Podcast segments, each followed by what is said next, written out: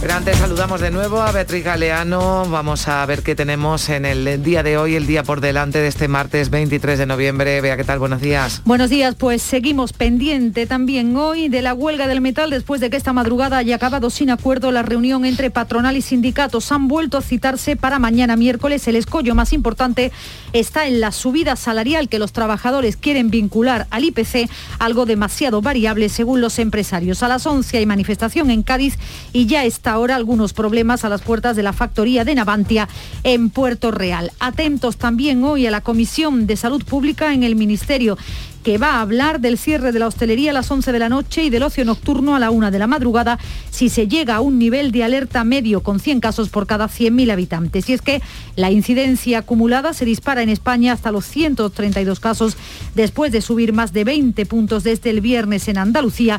Hay 71 casos por cada 100.000 habitantes. A poco más de 24 horas para que comience el pleno de los presupuestos en el Parlamento, su negociación entra en la recta final antes del debate. El gobierno andaluz aspira que tanto PSOE como Vox cambien de opinión y apoyen las cuentas después de haber presentado enmiendas a la totalidad, algo que no parece probable. El Consejo de Gobierno andaluz se reúne hoy y firmará un convenio con la Seguridad Social para implantar la tarjeta social digital, un sistema de información que integra todas las prestaciones sociales. Prevé también aprobar la intervención inmediata en los terrenos quemados en Sierra Bermeja y por último habrá una declaración institucional con motivo del Día Internacional de la Eliminación de la Violencia contra la Mujer. Declaración similar que va a firmar, que va a aprobar el Consejo de Ministros, que incluye también en su reunión de hoy una inversión de 615 millones de euros para el turismo. En Estrasburgo, en Francia, el Parlamento Europeo aprueba hoy la nueva política agrícola como un último paso de la reforma negociada de la Unión Europea para la agricultura en los próximos tres años. Y hoy, de vuelta a Andalucía, declaran los peritos y forenses que investigaron la muerte de Ángeles, la mujer asesinada en Úbeda en 2018, y Emasesa, la empresa metropolitana de aguas de Sevilla, va a activar este martes la prealerta por sequía. Gracias, Beatriz Galeano. Nueve y dos minutos. Enseguida vamos a saludar. Va a estar por aquí en nuestros estudios el secretario general del PSOE de Andalucía, alcalde de Sevilla, Juan Espadas. Con él cerraremos la ronda de entrevistas que iniciamos el viernes con los grupos parlamentarios de cara a ese debate que se celebra mañana en el Parlamento andaluz sobre las cuentas eh, de la Junta para el próximo año. Y continuaremos también en nuestra tertulia con Teo Leoconos, con Teresa López Pavón y con Pepe Landi. La mañana de Andalucía. Soy José Andrés. Cuando llegué a Washington me preguntaron de dónde venía y yo les dije que del país más rico del mundo y les conté cómo era. Les conté que tiene árboles donde nace oro. Les dije que los bancos más importantes están en el mar. Desde ese día nadie dudó que venía del país más rico del mundo. Alimentos de España, el país más rico del mundo. ¿En qué capítulo de tu vida estás ahora? ¿Quieres hacer una reforma cambiar de coche? ¿Tus hijos ya necesitan un ordenador para cada uno? ¿O quizás alguno ya empieza la universidad? ¿Habéis encontrado el amor y buscáis un nidito? En Cofidis sabemos que dentro de una vida hay muchas vidas y por eso ahora te ofrecemos un nuevo préstamo personal de hasta 60.000 euros. Cofidis, cuenta con nosotros. Hola, soy Nuria Fergo y todos los días me levanto con una sonrisa. Haz tú lo mismo y vuelve a sonreír. Este mes en Vitaldent te ofrecen un 20% de descuento en tu tratamiento de implantología. Llama al 900-101-001 y pide tu cita gratis. En Vitaldent quieren verte sonreír. En cofidis.es puedes solicitar cómodamente hasta 60.000 euros. 100% online y sin cambiar de banco. Cofidis, cuenta con nosotros. Tras días por el bosque impenetrable de Windy, hemos conseguido ver una especie casi extinguida de gorilas de espalda plateada. No debemos hacer ruido, pero queríamos deciros que no podemos ser más afortunados. ¡Claro que sí! Aún puedes ser más afortunado con el nuevo Rasca Gran Rueda de la Fortuna de la 11, con el que puedes ganar hasta 500.000 euros al instante. Nuevo Rasca Gran Rueda de la Fortuna de la 11. Rasca y encuentra tu gran fortuna. Juega responsablemente y solo si eres mayor de edad. Almendras, avellanas, nueces, cacahuetes, pipas, pistachos. Mmm. Acabo de llegar de correr y es el momento perfecto para tomarme unos frutos secos Alfer. Saludables, 100% natural, frescos. Es el aperitivo necesario para recuperar fuerzas. Frutos secos Alfer fabrican y distribuyen todos sus productos. Cercanía que les permite llegar recién hechos sin la mayor calidad. Pídelo en tu tienda habitual. Frutos secos Alfer, el picoteo más saludable.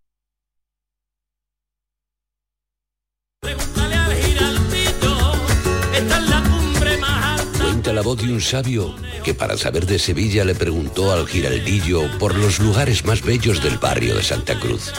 Y este le respondió, con aires de azar, maestranza y catedral, la hostería del Laurel has de visitar, y en ella sus tapas, vinos y demás viandas probar.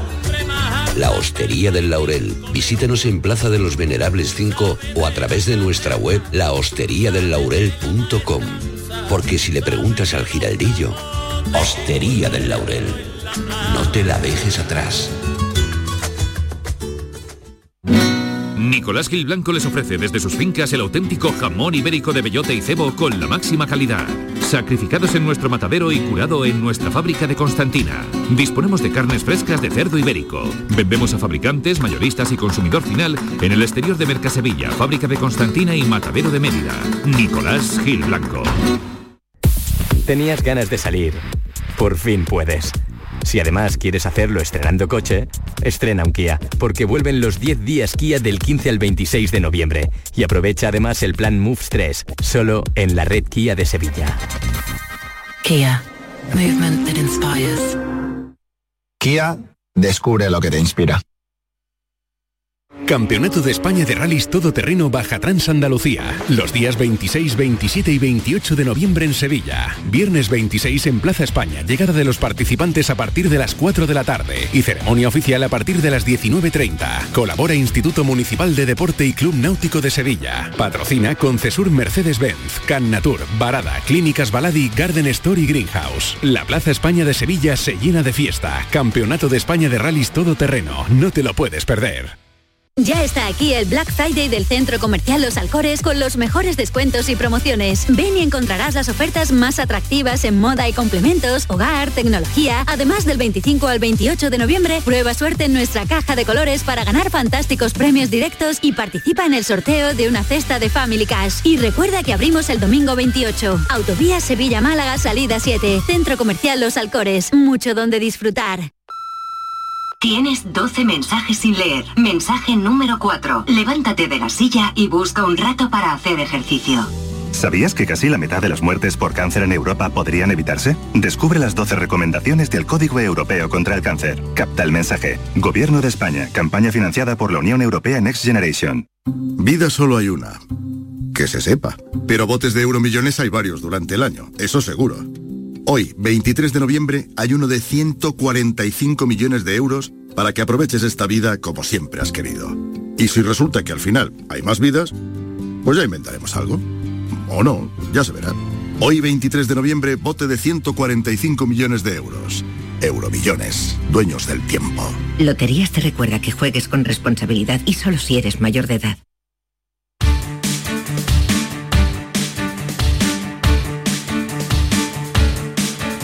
La mañana de Andalucía en Canal Sur Radio con Carmen Rodríguez Garzón. Son las 9 y 8 minutos de la mañana. Ya tenemos aquí en el estudio de Canal Sur Radio a Juan Espada, secretario general del PSOE de Andalucía. Señor Espada, ¿qué tal? Muy buenos días. Muy buenos días. Y alcalde de Sevilla, de momento. sí, efectivamente. Así de momento ha retrasado usted esa, esa decisión, ¿no? Hasta que estén ya aprobados los eh, presupuestos municipales, ha retrasado su salida de la alcaldía. Sí, eh, no, no, no he retrasado, yo lo tengo decidido lo que no lo he comunicado en este caso, pero porque quiero centrar la atención en lo importante para los sevillanos ahora mismo que sacar adelante el presupuesto. Pero no se preocupe que después lo comunicaré todo debidamente. Bueno, de presupuesto, por ello le hemos citado también aquí, porque mañana va a tener lugar ese debate, el más importante, ¿no? que tiene lugar en el Parlamento de Andalucía. Quedan algo más de 24 horas. El PSOE, su eh, partido, tiene registrada una, una enmienda y aunque el gobierno dice que espera que a última hora cambien las eh, posiciones, yo le pregunto, señor Espada, ¿su postura es inamovible? Hoy por hoy eh, cambiaría algo si, por ejemplo, a esta hora le llamara el presidente de la Junta? Mire, nosotros le trasladamos al consejero de Hacienda, antes de todo este lío de la semana pasada con el audio del señor Marín, le trasladamos unas propuestas muy concretas. ¿Eh? los representantes del grupo eh, parlamentario socialista le trasladaron exactamente eh, un conjunto de propuestas que importaban en torno a 762 millones de euros y que eran muy concretas. Por tanto, de lo que se trata aquí es de que el gobierno andaluz mueva ficha y diga si acepta o no esas propuestas. ¿no? Sobre eso eh, ha habido el silencio más absoluto. Y ya le digo que son propuestas muy, muy sencillas. ¿no? Es optar, por ejemplo, por reducir el gasto superfluo, que entendemos que, que es perfectamente reducible, por ejemplo, en la Consejería de Presidencia, y ir financiando cada una de esas propuestas. Por ejemplo, en relación con la sanidad, es reducir las externalizaciones privadas y poder financiar, por ejemplo, una, parte de la homologación salarial de los sanitarios. Es decir, son cosas concretas y eh, evidentemente lo, mínimo que se espera en alguien que quiere sacar adelante un presupuesto, buscar el acuerdo, pues lo mínimo que se espera es que llame a la otra parte y le diga, oye, acepto o no tus mm. propuestas. Pero nos dijo aquí en este estudio el consejero de Hacienda, Juan Bravo, que le habían aceptado la mayoría de propuestas al Partido Socialista. Nos vino con el documento, nos dijo lo que ustedes habían pedido y lo que ellos habían aceptado. Pero fíjese, ya no, aquí ya no vale decir la mayoría, no sé qué porcentaje, aquí hay que enseñar los números. Y ya le digo yo, porque si no, no hubiéramos presentado una enmienda a la totalidad, que esos 762 millones de euros, que son propuestas muy concretas, no están recogidas. Es decir, nosotros, eh, de verdad, eh, si no, ¿para qué? Dije yo en septiembre, eh, mano tendida, hace falta sacar un presupuesto, tomémonoslo en serio, de verdad, no hubiera tenido ningún interés. Si nuestra posición fuera estrictamente política de la oposición, pues sencillamente yo no hubiera metido en este caso a, mi grupo en el intento de buscar esa conciliación o ese equilibrio de posiciones. ¿no? Lo que pasa es que, es que esto al final realmente ha sonado más a engaño, ¿no? Por eso tengo que hacer alusión a ese audio, porque eh, define una estrategia política, ¿no? Al PSOE ni agua, el PSOE no le podemos dejar que sea un partido útil. Eh, ahí se demuestra que hay estrategias partidistas, tacticismo político. Si hubiera voluntad de verdad de decir, oye, el Partido Socialista que tiene eh, la fuerza más importante en el Parlamento como primera fuerza política, nos está pidiendo determinadas cuestiones que entiende que los andaluces necesitan en este momento y justificarían una abstención en la votación. Si eso fuese así, pues evidentemente nosotros seríamos consecuentes, pero no es así, ya le digo que no es así. Tras filtrarse ese audio, al que usted aludía, el audio del vicepresidente Juan Marín, ustedes ya dieron por rota las negociaciones al considerar que todo era un engaño, ¿no? Pidieron además explicaciones al, al presidente, pero antes de eso a mí me gustaría, usted ha dicho que, había peticiones, había propuestas que no fueron contestadas, pero ¿cómo definiría usted realmente el estado de las negociaciones hasta entonces? ¿Había un acercamiento real? Porque eh, cuando lo vimos en un acto juntos a usted y al presidente de la Junta, Juanma Moreno, mm, sí que lo parecía, que la intención al menos era llegar a un acuerdo. Si es que eh, mire, el silencio del presidente todos estos días es muy revelador. Eh, ¿Por qué cuando se conoce ese audio y, todos, no solo el PSOE, todos los grupos políticos tenemos la sensación de que se nos ha engañado ¿eh? a la hora de plantear reuniones, etcétera? ¿Por qué el presidente no habla? Esta es la cuestión presidente tiene en su mano, lo decía yo ayer, tiene en su mano aclarar esto, eh, desautorizar evidentemente al vicepresidente y luego tiene en su mano decirle al consejero de Hacienda, oye, cambia esta partida y esta otra porque quiero llegar a ese acuerdo. Esta, es la forma en la que se negocian las cosas. Eh, lo que vimos este fin de semana es preocupante porque al final parece que aquí todo el mundo le da instrucciones al presidente Moreno Bonilla. Y, esta es la cuestión, es decir, el, presidente de un gobierno tiene que tomar decisiones. Por eso yo más bien creo que lo que hay una estrategia definitiva es de dejar caer el presupuesto, echar la culpa a la oposición de que no sale adelante y por tanto tener manos libres para seguir con la estrategia o los cálculos electorales, ¿no? Lo que le más le interese, en este caso al Partido Popular, ¿no? Yo creo que, al final, eh, mire, en la vida eh, hay que ser claro eh, y Moreno Bonilla no está siendo claro en todo esto y al final los ciudadanos lo, verán. ¿no? Yo verá usted en el debate como nuestra portavoz le dirá al señor Moreno Bonilla exactamente cuáles son esas propuestas que no están en el presupuesto, por tanto no podemos votar a favor y mm, espero que el presidente aclare por qué no las ha incluido. ¿no? Bueno, pues su postura es clara, pero yo le pregunto, ¿usted cree que finalmente puede haber acuerdo con, con Vox como ha ocurrido en presupuestos anteriores?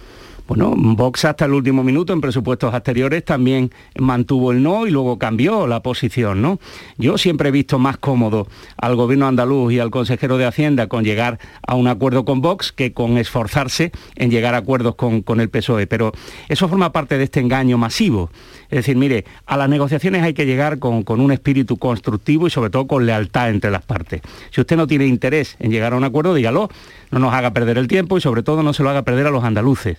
De verdad, es mucho más sencillo. Nosotros queremos que la sanidad pública tenga un refuerzo de inversión en el presupuesto. Eso lo entiende hasta el último andaluz en el último rincón del territorio. Queremos mejorar la inversión en, la dependencia, la ayuda a domicilio. Queremos mejorar, en este caso, el presupuesto en educación. No son partidas estratosféricas. Eso quiero que lo sepan los andaluces. ¿eh? Es decir, nosotros estamos planteando reducciones de gasto en determinadas partidas muy concretas y a cambio incrementar que hay margen este año en el presupuesto, lo dice hasta el propio consejero de Hacienda, hay margen, incrementar estas cuestiones que a nuestro juicio son razonables. ¿no? Se ha hablado mucho de si estos presupuestos carecían, lo decía ayer, por ejemplo, el señor Nieto, José Antonio Nieto, el portavoz del PP, que carecían de carga ideológica, incluso han dicho que eran socialistas. Oh, qué barbaridad, las cosas que uno tiene que escuchar. ¿Cómo va a ser un presupuesto socialista si lo quiere negociar y acordar con Vox? A ver, yo creo que de verdad engañar a la gente... Bueno, pero Vox también lo rechaza, señor Espadas. Y precisamente porque dice que son socialistas. Ah, muy bien. Pues entonces lo que tiene que hacer el consejero de Hacienda es enseñar los números y demostrar por qué no ha aceptado las propuestas que le planteamos en la última reunión, de verdad. Eh, los presupuestos no son como se les quiera calificar. ¿eh? Los presupuestos son o no son en función de que los partidos que lo votan vean reflejados en ellos las preocupaciones que entienden que tienen los andaluces y que nosotros debemos recoger en la Cámara. Esto de verdad no, no, no, es, no es un juego. ¿eh? El presupuesto es muy serio, es una herramienta. Por eso, por eso era, eh, era denostable ¿no? las afirmaciones del señor Marín, porque el presupuesto es muy serio, es la herramienta de un gobierno para sacar adelante los problemas. ¿no? Nosotros nos lo hemos tomado de verdad con, con seriedad, con rigor, y por eso no entiendo el silencio de Moreno Bonilla y me suena más a una estrategia muy bien medida, muy bien pensada, de que los presupuestos caigan para tener argumentos y, continuar en este caso los cálculos electorales. Permítame que le pregunte, ya que estamos hablando de presupuestos, que antes hablaba usted de los presupuestos municipales, de los presupuestos andaluces, pero también hay un pleno en el Congreso con los presupuestos mm. generales del Estado y hoy, bueno, pues copan ¿no? todas las portadas editoriales ese apoyo de, de Bildu, ¿no? Finalmente al, gobierno de, Sánchez, al gobierno de coalición. ¿A usted qué, le, le, parece? Porque desde el Partido Popular vienen a decir que las contrapartidas no van a ser peligrosas. Ah, pues no lo sé. Yo las contrapartidas, luego, no las conozco. Pero sobre todo le digo una cosa, el presupuesto, los presupuestos generales de Estado son claritos y transparentes claritos y transparentes, es decir, están ahí, se están tramitando y las fuerzas políticas en el Congreso pueden decidir que votan, sí, no o abstención.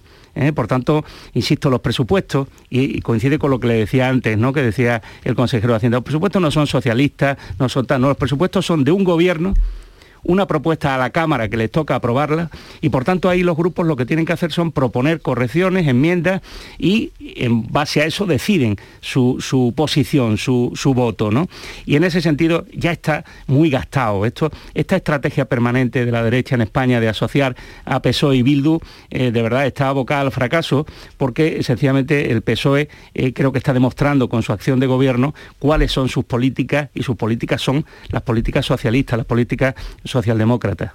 Una última cuestión, señor Espada. Mañana eh, se debatirán los presupuestos, venimos hablando de ello. El jueves la lista, que todo indica que va a salir adelante. Ustedes estarán ahora mismo en la abstención. Mm, ¿Es así, no? ¿O están todavía negociando? Pues mire, eh, le pongo un ejemplo de, dónde se está negociando mm. y dónde no, para que usted vea, ¿no? En el presupuesto no se negocia porque no hay respuesta, del gobierno regional, del gobierno eh, del señor Moreno Monilla, y en la ley del suelo sí se han mantenido reuniones, sí se está negociando, pero ya le digo, hay un artículo que sigue sin resolverse, para nosotros es importante, y aprovecho para explicárselo, consideramos que no se puede dar, en este caso, eh, una, un cheque en blanco a las edificaciones, en este caso el suelo rústico, edificaciones aisladas. Estamos buscando una redacción que sea de seguridad jurídica y que no genere un desmadre, en este caso en, la ordenación del territorio, y espero que lleguemos a un acuerdo, pero ya le lanzo este mensaje al gobierno andaluz, cuidado con la relación, la redacción de ese artículo 22, porque eh, ahí hay un escollo que debe salvarse eh, a lo largo del día en la redacción del tema. Bueno, pues ya veremos esto que ocurre. Mañana no parece que vayan a cambiar mucho el escenario, pero con esto ya, con todo lo que estamos hablando, ¿cuándo cree que iremos a elecciones en Andalucía? Yo no, no hago ya vaticinios porque, mire, eh, a un año de que termine la legislatura, estar hablando todos los días de si habrá o no habrá, yo cada vez tengo más claro que es que una de dos, o, a Moreno Bonilla es que parece que le sobra un año de legislatura, o sencillamente es que eh, hemos introducido la política española eh, y la política andaluza simplemente en cálculos, en, con con, la necesidad que tenemos de pensar, mire, ahora mismo en la modernización de Andalucía, en proyectos transformadores que además tienen capacidad de ser financiados por primera vez en la historia con fondos europeos eh, de enorme importancia, con la necesidad que tenemos ahora mismo de que la recuperación económica eh, tras la pandemia sea una recuperación justa, en la que eh, al final lleguen los recursos a las personas con más desfavorecidas, con más necesidad, en la que Andalucía tiene una oportunidad para llevar a cabo ese gran proyecto de reequilibrio territorial que significa pensar en zonas eh, que se están despoblando, en grandes áreas metropolitanas, con la oportunidad que tenemos de gobernar y tener recursos económicos y alguien pensando en ver cuándo convoque elecciones, a mí me parece una falta de responsabilidad enorme. Señor Espada, muchísimas gracias por acudir a Canal Sur Radio. Seguiremos eh, hablando seguro cuando ya usted comunique, porque no tome, que ya dice que la tiene tomada, comunique la decisión sobre su salida de la, de la alcaldía, pero no será muy tarde. No, no, seguro que no. Muchas gracias y ya verá cómo sí, cuando saquemos los presupuestos municipales adelante. Señor Espada, gracias por estar con nosotros. Un saludo, buenos días. 9 y 21 minutos, enseguida continuamos aquí en la mañana de Andalucía. Estamos en tiempo de tertulia con Teresa López Pavón, con Teo León Grossi, con Pepe Landi.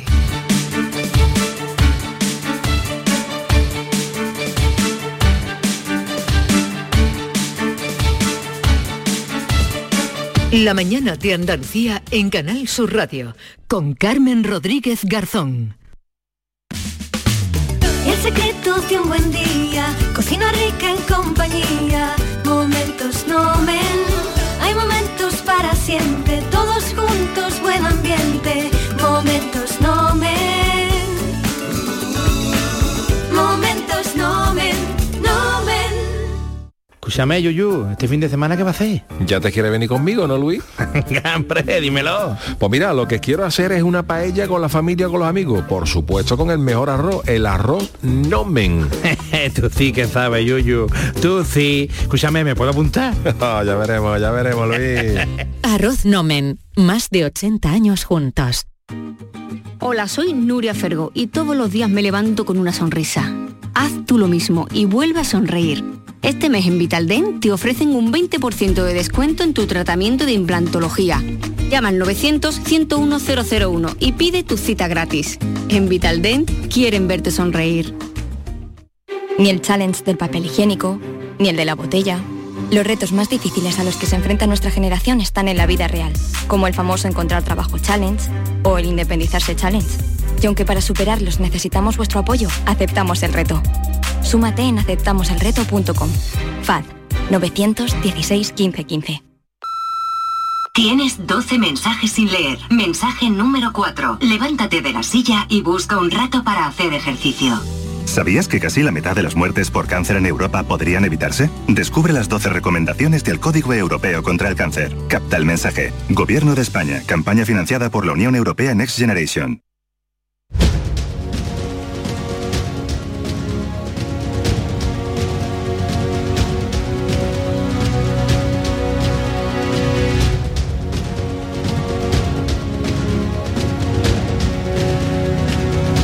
9 y 23 eh, minutos, eh, Teresa López Pavón, Teo León Gros, eh, Pepe Landi, bueno, que me gustaría que comentarais alguno de lo, alguna de las cosas ¿no? que ha dicho Juan Espadas, ha vuelto ¿no? a reafirmar la postura del Partido Socialista con respecto a los presupuestos, insistiendo en que no han sido atendidas ¿no? las propuestas que, del PSOE aludiendo ¿no? a ese engaño que supone para el líder del PSOE andaluz los audios filtrados de, de Juan Marín. Sí, lo que ocurre? Que hay, hay una parte de, en, estas polémicas, hmm.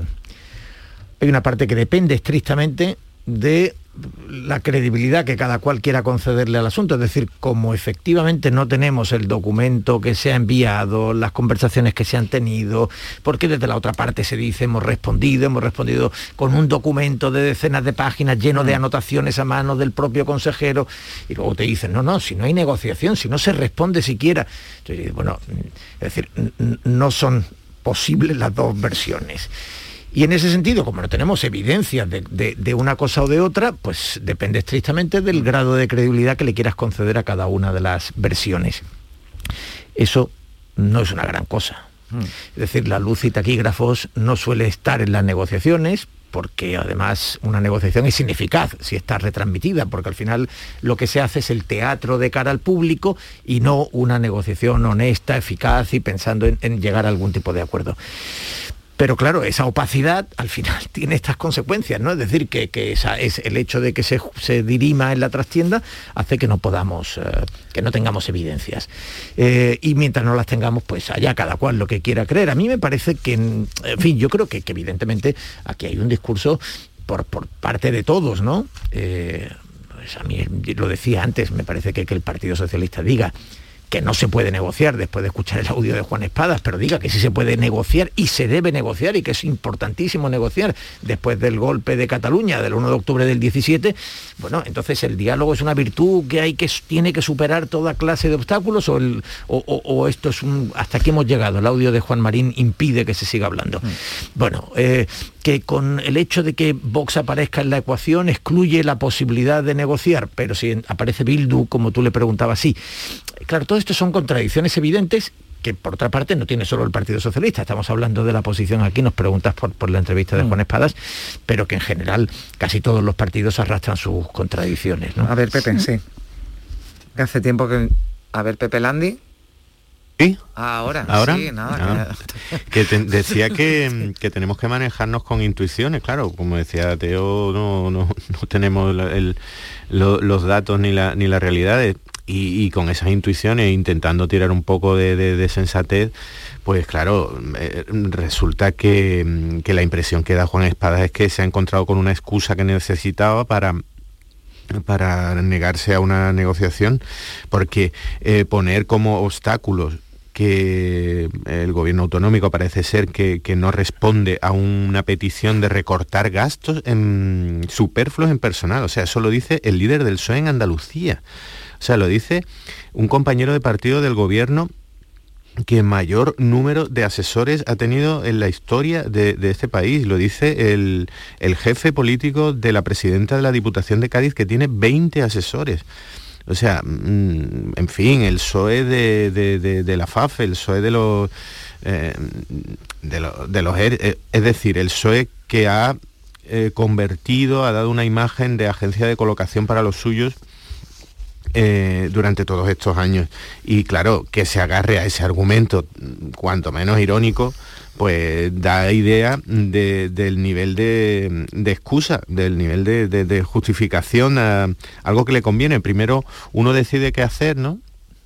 Me recuerda cuando uno se salta la dieta o cuando mm, mm, vuelve a, fumar, eh, primero uno decide qué hacer o, se deja llevar por el impulso que le conviene, que le apetece, y luego busca una justificación mm, cualesquiera. Y en este caso, bueno, pues las justificaciones la verdad es que no, no parece no sostenerse. Bueno, han buscado, decía eh, Pepe, una, una excusa, Teresa, pero aquí nos creímos, ¿no? Que había una intención para llegar a un acuerdo, yo, digo, yo puedo ser una ingenua a esta altura de, mi trayectoria, pero yo sí me creí que, que hubo una voluntad real por parte de, Juanma Moreno y de Juan Espada de alcanzar un acuerdo, porque además eh, creía en las razones que nos daban, creía que por una vez eran, eran las verdaderas, ¿no? Esa, esa manera de romper con un con una dinámica de funcionamiento de la política a nivel nacional, con, un exceso de crispación, de teatralización, de, mm, de, falta de, conciliación en las posturas, en posturas que no son irreconciliables, ¿no? Porque, mm. porque es verdad que estos presupuestos no tienen tanto margen de maniobra y por tanto se parecen mucho eh, uno al siguiente. O sea, y, ahí eh, yo sí creo que cuando el gobierno andaluz dice que, son los presupuestos que hubiera soñado cualquier socialista, hombre, a lo mejor es una exageración, pero sí que, sí que hay parte de razón. Eh, lo que también creo es que igual que me lo creí, que había una voluntad política, en el transcurso del mes y medio que ha pasado desde que, desde que se produjo esa primera reunión del presidente de la Junta con el, con el secretario general del, PSOE andaluz, ha habido un. Eh, se ha desinflado de alguna manera esa voluntad por ambas partes. Hmm. Y me voy a explicar. Al margen del audio de Juan Marín, que yo creo que eso ha sido simplemente, bueno, pues efectivamente una coartada, pero eh, tampoco he visto en el gobierno un, deseo, un, una, eh, digamos, un intento hasta el último minuto de mantener viva esa negociación. Lo decía Juan Espada antes, que es verdad que después del audio no se ha producido ningún tipo de acercamiento, de, vamos, más allá de los que se han hecho públicamente, pero eso no me, no me valen. Me valen los que, los que se producen internamente, las llamadas, eh, por, por mantener viva esa negociación. Lo decían además Juan Espadas, creo que no se ha dijo, producido. si me hubiera llamado, no, lo dijo, no se ha producido, pero es, unos días, más, es que en esa respuesta que se le ha mm. dado sistemáticamente al PSOE no ha habido contraoferta no ha habido, ha habido simplemente una declaración de que todo lo que me estás pidiendo lo tengo ya incluido en el presupuesto. Y te voy a demostrar que todo lo que me estás pidiendo está ya incluido en el presupuesto. Pero como comprenderéis, no es esa la base de una negociación, porque entonces hay poco, eh, si no se avanza, sino si el PSOE no puede de alguna manera reivindicar el rastro que ha dejado en esos presupuestos, pues difícilmente eh, eh, va a afectar, ¿no? cuando no se produce ningún cambio sustancial, ¿no? O, al menos en, la, en las partidas. No sé si existía ese margen en el mm. presupuesto para hacerlo, pero desde luego no he visto tampoco que haya habido una contraoferta sólida y consistente por parte de la Consejería de Hacienda. Por alguna razón, las razones que nos dieron de por qué era conveniente y era posible y además era una estrategia ganadora tanto para el Juanma Moreno como para Juan Espada, por alguna razón eh, han cambiado de opinión a lo largo de este mes y medio y, yo creo que por ambas partes han llegado a la conclusión de que tampoco valía la pena el desgaste político que les suponía esa negociación. Bueno, pues veremos eh, mañana ese debate, cual mm, van a seguir ¿no? defendiendo esas posturas que decimos, salvo sorpresón ¿no? de, de última hora, pues las cuentas se quedan ahí. La lista ya veremos porque nos decía Juan Espada, de eso sí se está negociando. La de que cuando hay voluntad política sí se puede sí se está negociando, nos lo decía también el, consejero de Hacienda eh, el otro día, la portavoz de Ciudadanos. Porque igualmente podían haber roto esa negociación mm. con la excusa de Juan Marín, ¿no? O sea, ya que nos ponemos, si, es cuestión de coartada, hubiéramos roto igual. Ahí, ahí sí hay voluntad de llegar a acuerdo, por otra cosa, porque eso está muy presionado por sus propios ayuntamientos. Yo creo que sí, además incluso el, el, Congreso del propio Partido Socialista Andaluz, eh, yo creo que hubo mensajes que eran anteriores al audio de Juan Marín y ya había mensajes, digamos, en que la voluntad negociadora se había mm. disuelto considerablemente. Entonces yo creo que en septiembre hubo una, mm, eh, en términos estratégicos, ¿no? Eh, hubo un anuncio claro por parte del Partido Socialista de negociar y me parece que en ese momento Juan Espadas eh, le convenía la visibilidad de una negociación, él no estaba en el Parlamento y por tanto, bueno, pues tener liderazgo, tener protagonismos y además encajaba con, con esa imagen que se tiene de Juan Espadas, de su, de su etapa de alcalde, en la que ha sido un alcalde negociador, dialogante, abierto y por tanto yo creo que en ese momento le perfilaba bien, eh, coincidía con, digamos, en términos estratégicos, con lo interesante para él y le daba visibilidad. Yo creo que eso ha ido cambiando y creo que ha ido cambiando... Mm, pues, eh, como por ejemplo la percepción de que podamos tener de Juan Marín ha cambiado, por supuesto, y ya el audio la, la consuma, ¿no? Eh, por parte de Vox, pues también la tenemos. Yo creo que quizás la posición Mm, que todavía nos puede quedar alguna duda en la del propio Partido Popular. Da la impresión, yo al menos tengo la impresión de que al Partido Popular sí eh, había incentivos, para ellos sí había incentivos de sacar adelante el presupuesto. También ha cambiado otra cosa, y es que ya eh, se convenció Juan Espada de que no iba a haber elecciones en, diciembre, antes de Navidad, ¿no? O sea que eso también lo ha relajado, ¿no? De alguna manera. Sí, sí, sí. Bueno, bueno, con lo cual quiero decir con esto que, que mm, al final yo creo que más allá de los discursos, yo creo que hemos visto comportarse en el tablero, es decir, la mm. partida, eh, durante la partida pues hay momentos en los que no sabes bien qué estrategia se está desarrollando, pero me parece que hemos llegado a un punto en el que las posiciones en el tablero están bastante claras. Bueno, antes Pepe no pudiste intervenir, que si sacábamos ese tema, ese apoyo de, Bildu, ¿no? que bueno, pues han cuestionado por parte de la, de la oposición, que en medio de todo esto, ¿no? ya lo introduzco también como, como tema, ya casi como último tema, eh, se producía, bueno, pues eh, esa confirmación, ¿no? Pues salieron algunos, eh, algunos vídeos, algunas imágenes en redes sociales de Pablo Casado en Granada, que acudía a esa misa en recuerdo de Franco en la, en la catedral y han venido a decir desde el Partido Popular, una vez que le han pedido explicaciones, que esto está siendo una polémica estéril, ¿no? Para, para tapar lo que el, bueno, pues el, apoyo no tan cuestionado de, de Bildu. Eh, Pepe, que antes no te di la oportunidad de intervenir sobre este asunto. Pues respecto a los presupuestos generales del Estado, lo, que me da la sensación es que mm, asistimos a, un, a la evolución, al rodaje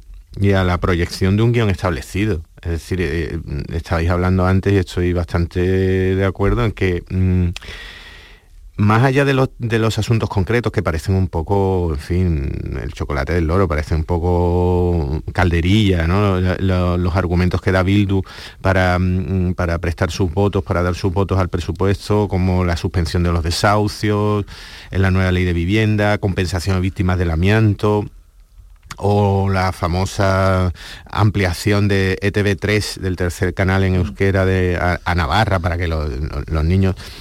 Decía Teresa también que hay que tener cuidado un poco con eh, la mano que mece la cuna. Dentro de, de, 20, 30 años, mm, este tipo de gestos eh, tienen su influencia también, lo hemos visto en Cataluña. Una de las reivindicaciones de Esquerra Republicana, si no la principal, es que el catalán, las series en catalán pasen a formar parte de, la, de un apartado de las plataformas digitales de Netflix, HBO mm. y Amazon y, y, todo esto. Que por una parte parecen eh, cuestiones menores, que pueden tener su, influencia a largo plazo, pero para mí lo que reflejan es que el ambiente general es el, el, que conviene a Bildu, el, en el que están cómodos que la Republicana y Bildu. Es decir, en, el PSOE tiene unos socios que le van a respaldar en, los grandes momentos como la aprobación de un presupuesto y Bildu y Esquerra Republicana eh, están eh, con unos socios con los que van a estar muy cómodos o al menos con los que más cómodos pueden estar, porque cualquier alternativa parlamentaria que pensáramos eh, tanto para esas pequeñas negociaciones como para, ya no hablemos de política penitenciaria, acercamiento de presos, posible liberación de presos, mesa de negociación del proceso, eh, bueno, pues es probablemente el clima parlamentario más favorable. Por lo tanto, mm, es un acuerdo que se va a producir, vamos, yo no tengo duda de que Esquerra Republicana también, aunque se esté haciendo un poco, se estén haciendo los interesantes, pues finalmente darán su apoyo porque es el clima que favorece a las dos partes tanto al gobierno como a estos partidos nacionalistas. Bueno, pues en fin, algo más, Teo, lo dejamos ya por aquí. de la, famosa misa, no sé si queréis decir algo, de esa misa a la que Casado, bueno, pues solo quería ir a misa sin saber que se estaba celebrando una oración en el recuerdo de, Franco, pero en fin, esto ya ha abierto también el, debate sobre la relación del Partido Popular. ¿no? A ver, el, Franco, más conocido como el Franco Modín, es siempre una una carta que jugar en momentos, eh, bueno, pues eh, si tiene, estás pactando con Bildu, que, bien viene una misa eh, dedicada a Franco. Dicho lo cual, que me parece lamentable una misa dedicada a Franco, como me parece, por cierto, lamentable un homenaje a un etarra, un non gietorri, ¿no? Es decir, vayamos por partes porque algunos de los que están defendiendo lo uno defienden lo contrario en el, en el otro caso. Yo creo, mi convicción, y es una mera convicción, es que es normal que Casado sufra las consecuencias de haber estado en una misa, de estar, digamos, en el lugar equivocado en el momento mm. equivocado, eso políticamente tiene siempre sus consecuencias, pero mi convicción personal es que, es, que, es que Casado no acudió a una misa a Franco, es que sería estúpido pensar que Casado acudía a un homenaje a Franco, o sea, el, en Granada, donde se está celebrando el Congreso de su partido, con todos los medios de comunicación regionales y nacionales allí presentes, y decide irse a una misa donde se está haciendo un homenaje a Franco, hombre, es muy poco creíble, ¿no? Eso para los muy cafeteros, para... Pues sí, ¿qué ha ocurrido? Bueno, si escuchas a, Errejón, si escuchas incluso a Echenique, incluso Echenique. Cuando incluso Echenique utiliza el condicional, es muy evidente, también lo hace el, el portavoz del peso Héctor Gómez, es evidente que todos ellos dan por hecho que, que en efecto Casado no fue al homenaje a Franco, que Casado fue a misa y se encontró en una misa, parece que se sentó en las últimas filas y por tanto no veía la simbología que había Ah. cerca del altar. En fin, yo, yo tengo la impresión de que todo esto nos habla de nuestra mala eh, mm, vida política, ¿no? Es decir, que, que algo que todos ellos saben que no es verdad, eh, sin embargo, es utilizado eh, porque resulta muy oportuno en un determinado momento. Bueno, pues lo vamos a dejar aquí. Yo no sabía si en algún momento cuando no tuvierais o perdierais algún papel os ibais a poner a hablar de Peppa Pig como Boris Johnson. Pero ¿Quién es Peppa Pig? Peppa Pig, bueno, pues este personaje, ¿no? Está a ver with por ahí, por ahí, ese es el sonido. uh, broadband. A ver, aquí pierde el papel, Pero no es- sabe por dónde ir. Eh, eh, lo que me parece asombroso y ahora se pone a hablar de eh, ese cerdo con forma de secador a lo Picasso y, Eh, me parece de verdad. eh, no tenía ni la menor idea de lo que iba. Es decir, si pierde el discurso. Uh, to, to Peppa Pig World. Peppa Pig, ¿eh? A mí Peppa Pig mismo. Peppa Pig World. Bueno, es mejor Peppa Pig que un, que un invento. I was a bit hazy when I was finding Peppa Pig. No tenía ni idea de lo que iba a hablar porque pierde el discurso y ya y tiene y tiene que cambiar a Peppa Pig, es decir, Bueno, no tenía una noción creo- general de lo que llevaba en el discurso. Bueno, no nos, de- no da tiempo de escuchar, pero imita el sonido de un coche, Pero- se compara con Moisés. entonces, efectivamente, como, como, como menciona Pepe, si tú pierdes los papeles, pues puedes decir, bueno, pues he perdido, perdón, he perdido el hilo del discurso, pero quiero decirles como conclusión de mi mensaje político, de situación económica, Claro, de pero supone cierto nivel, Pero ¿no? lo que primer dices ministro británico, ¿no? Bueno, pues eh, lo que demuestra es que lo que tiene en la Mm. cabeza es Peppa Pig. En fin, bueno, Teo León Gross, eh, Pepe Landi, Teresa López Pavo, muchísimas gracias a los tres, hasta la abrazo. próxima.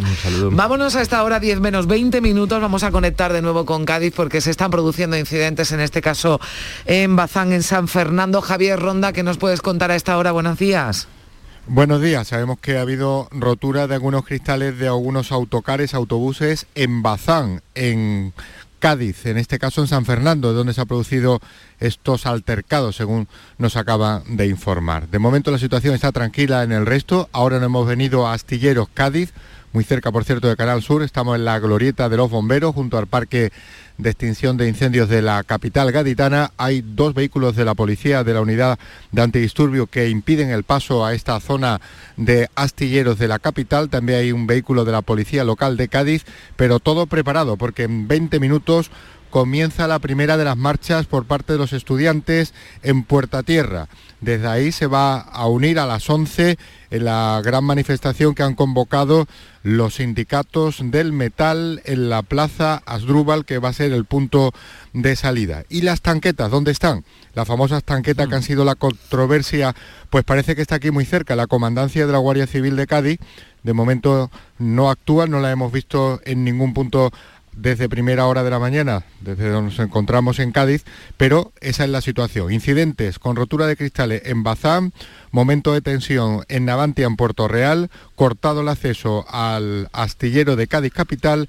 En 20 minutos manifestación de los, de los estudiantes, a las 11 la otra manifestación en Asdrúbal. Pues la mañana va a estar bastante entretenida, ya lo están escuchando en Cádiz, donde siguen esos piquetes informativos, esas concentraciones a la puerta de las industrias con esa manifestación a las 11 de la mañana de la que le vamos a tener puntualmente informado aquí en Canal Sur Radio. Son las 9.42 minutos de la mañana. En la tarde de Canal Sur Radio con Mariló Maldonado tienes el repaso a la actualidad de la mañana con la sobremesa más divertida y picante, con historias y entrevistas que te interesan, una radio emocionante y cercana. La tarde de Canal Sur Radio con Mariló Maldonado. De lunes a viernes desde las 3 de la tarde. Quédate en Canal Sur Radio, la radio de Andalucía. Canal Sur Sevilla, la radio de Andalucía. Porque realizar una obra eficaz y eficiente en Sevilla es posible. Revesan. Contamos y trabajamos con arquitectos, administradores de fincas y para particulares, llevando a cabo sus proyectos con la calidad y seriedad que nos caracteriza. Contáctenos en revesan.es. Revesan, transformando Sevilla. Sevilla, pueblos donde emprender y ser feliz. Soy Vera Schweitzer. Ahora vivo aquí en el Real de la Jara y me dedico a la venta de pura raza española al extranjero. Vente cuanto antes que aquí hay muchísimas cosas que hacer para emprender todo lo que te imaginas. Una campaña de la Oficina contra la Despoblación, ProDetour, Diputación de Sevilla. ¿Te está afectando la subida de la luz? Claro que sí. Por eso en Insolac Renovables instalamos paneles fotovoltaicos de autoconsumo con los que podrás generar tu propia electricidad. Y ahora, con la subvención del 40% de la Agencia Andaluza de la Energía, lo tienes mucho más fácil. Entra en insolacrenovables.com e infórmate de las ventajas que tiene el autoconsumo. Insolac, expertos en energías renovables desde 2005. Campeonato de España de Rallys Todoterreno Baja Trans Andalucía. Los días 26, 27 y 28 de noviembre en Sevilla. Viernes 26 en Plaza España. Llegada de los participantes a partir de las 4 de la tarde. Y ceremonia oficial a partir de las 19.30. Colabora Instituto Municipal de Deporte y Club Náutico de Sevilla. Patrocina Concesur Mercedes-Benz, Can Natur, Barada, Clínicas Baladi, Garden Store y Greenhouse. La Plaza España de Sevilla se llena de fiesta. Campeonato de España de Rallys Todoterreno. No te lo puedes perder. Black Friday en Parque Guadaira. Llévate tus compras gratis. Has oído bien, tus compras gratis. Busca al hombre del antifrac los días 26, 27 y 28 de noviembre. Muéstrale tu ticket y participa en un reto. Si ganas, tus compras serán gratis. Viernes, sábado y domingo en Parque Guadaira. Más info en parqueguadaira.es. Vida solo hay una. Que se sepa. Pero botes de euromillones hay varios durante el año, eso seguro. Hoy, 23 de noviembre, hay uno de 145 millones de euros para que aproveches esta vida como siempre has querido. Y si resulta que al final hay más vidas, pues ya inventaremos algo. O no, ya se verá. Hoy, 23 de noviembre, bote de 145 millones de euros. Euromillones, dueños del tiempo. Loterías te recuerda que juegues con responsabilidad y solo si eres mayor de edad. Este próximo miércoles 24 de noviembre os esperamos en el Auditorio Nissan Cartuja de Sevilla a las 7 de la tarde para disfrutar del show del comandante Lara en vivo y en directo. Si quieres asistir, tienes que recoger tu invitación, máximo dos por persona, en el propio auditorio, que está en la calle Albert Einstein sin número, en la isla de la Cartuja. Disponibles desde el lunes a las 9 de la mañana y hasta las 3 de la tarde. Date prisa porque son gratuitas. Entrada hasta completar aforo. Con la colaboración del auditorio Nissan Cartuja. Vamos a celebrar una gran fiesta de cumpleaños. Y estás invitado. Vendrán los mejores artistas andaluces. Todos los que han nacido en Canal Fiesta y hoy son figuras internacionales. Será muy pronto. Y tú podrás vivirlo en directo. No pierdas nuestra sintonía porque falta muy poco para que te digamos cómo. Canal Fiesta cumple 20 años y lo vamos a celebrar a lo grande. No te lo vayas a perder. Canal Fiesta. 20 años contigo.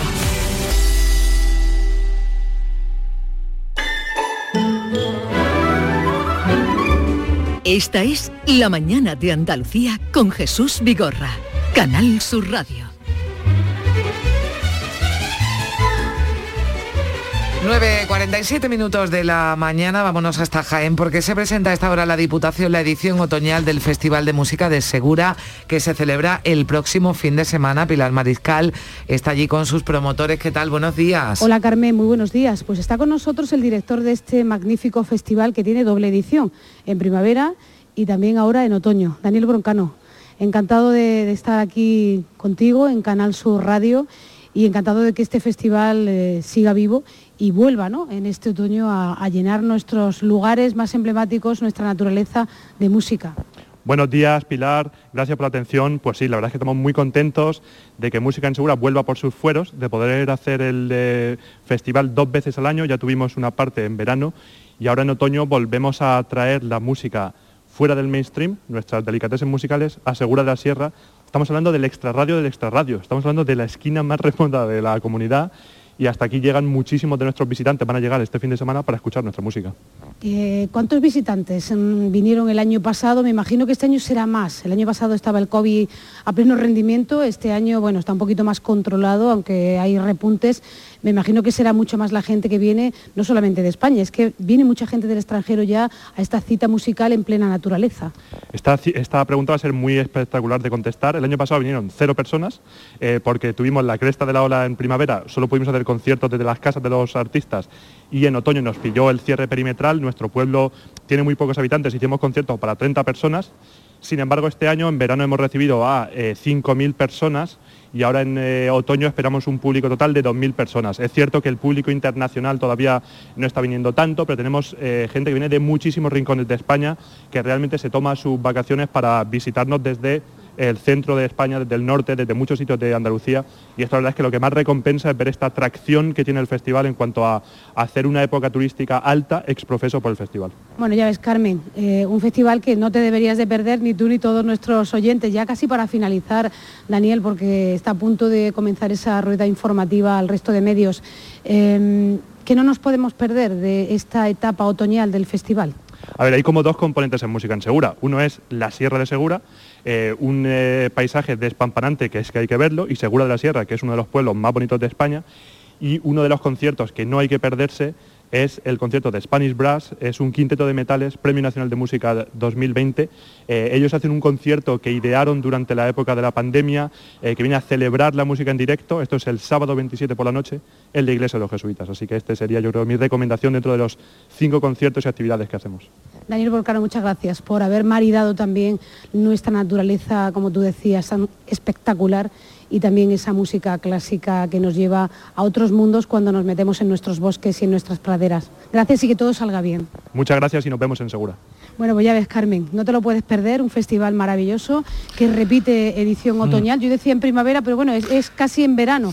Pero bueno, aquí como la primavera es que es casi verano por las temperaturas, pues hablaba yo de la primavera. Bueno, pues... Un festival que se desarrolla este fin de semana y que yo creo que el amante de la naturaleza y la música clásica no se puede perder. Bueno, pues eh, claro que no se puede perder, ya tienen esa cita en un lugar privilegiado como este, este festival, esta edición otoñal del Festival de Música de Segura. Son las 10 menos 10 minutos.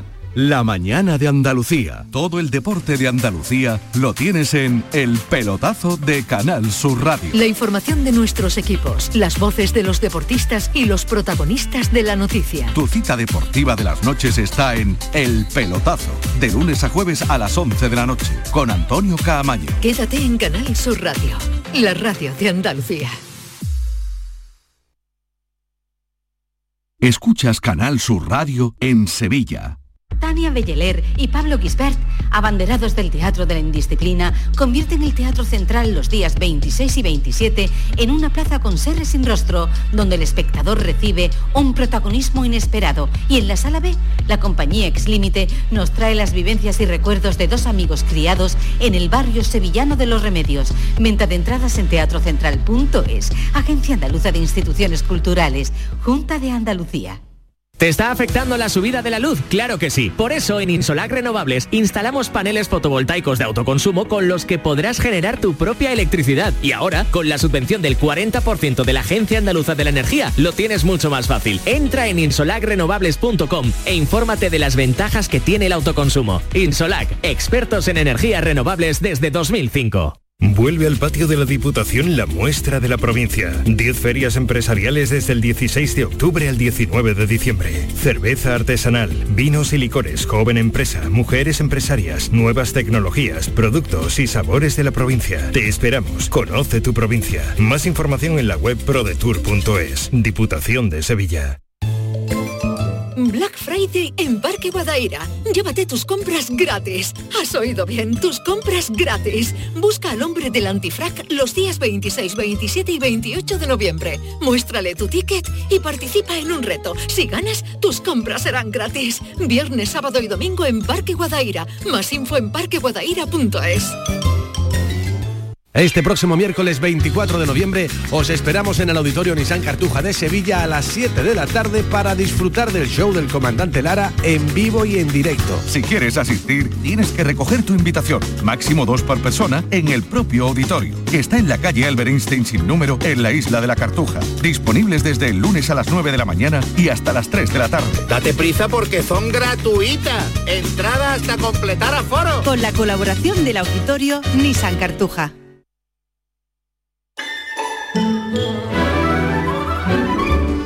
Esta es La Mañana de Andalucía con Jesús Vigorra.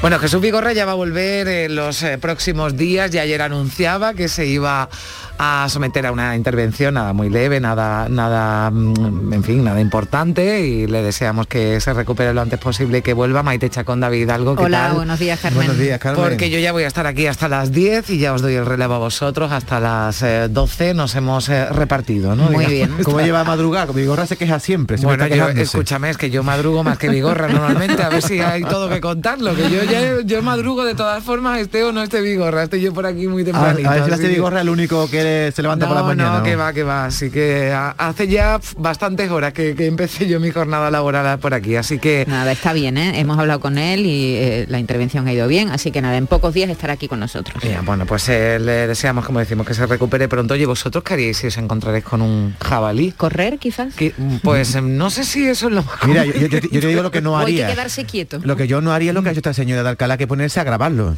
Yo no lo grabaría porque eso es peligroso. Me voy de en medio, me quito de en medio. además un jabalí, ¿no? Que, mm, mm, que digo yo, que no es un animal pequeñito, ¿no? Yo, yo es que ahora no sé si lo he visto alguna vez muy de cerca. Viene a ser como un perro. un perro grande que, hay una plaga pero aquí en Alcalá lo han, los han visto y tal pero es que en muchos sitios de España y de fuera de España ¿eh? Vamos a preguntarle a María José Morilla, que es delegada de Gobernación del Ayuntamiento de Alcalá de Guadaira en Sevilla. Señora Morilla, ¿qué tal? Buenos días.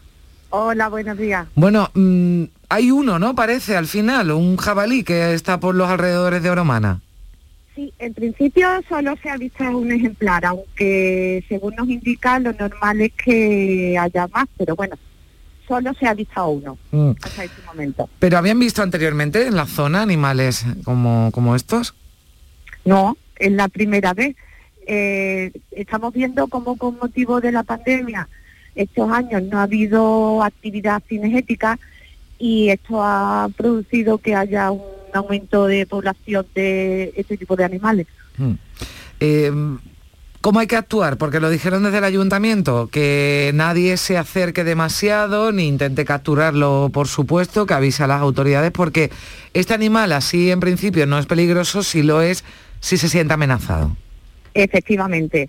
En principio eh, estamos aconsejando a la población que no se acerque a ellos porque es cierto que en un principio no suponen un peligro, pero si se sienten acorralados sí pueden ser peligrosos.